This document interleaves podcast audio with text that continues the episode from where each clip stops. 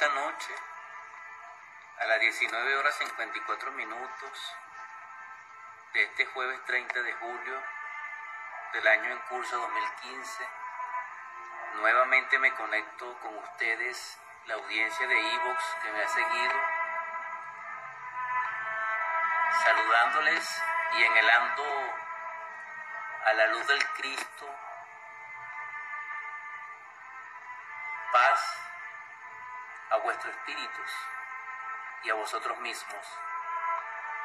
En esta oportunidad quiero verter en estos audios unos mensajes escritos por este servidor en el año 2010 y que he encontrado en mis archivos con el anhelo de ser útiles y de inquietarlos, de motivarlos al trabajo sobre sí mismo. Este sería el tercer audio, titulado en aquel momento Conquistar, escrito el 25 de enero del 2010 en Barquisimeto.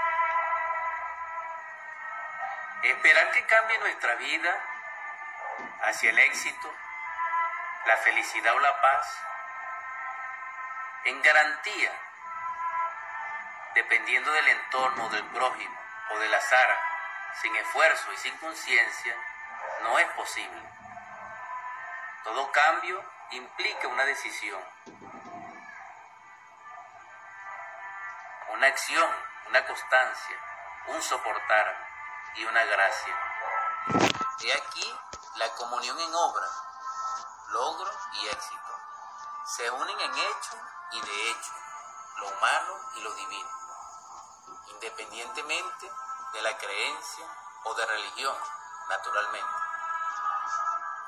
Esta conquista o fruto de nuestra obra nos permite evaluar que el proceso de tal realización contiene un aspecto interno, psicológico, que no podemos ignorar, aunque lo obviemos, asumamos o neguemos.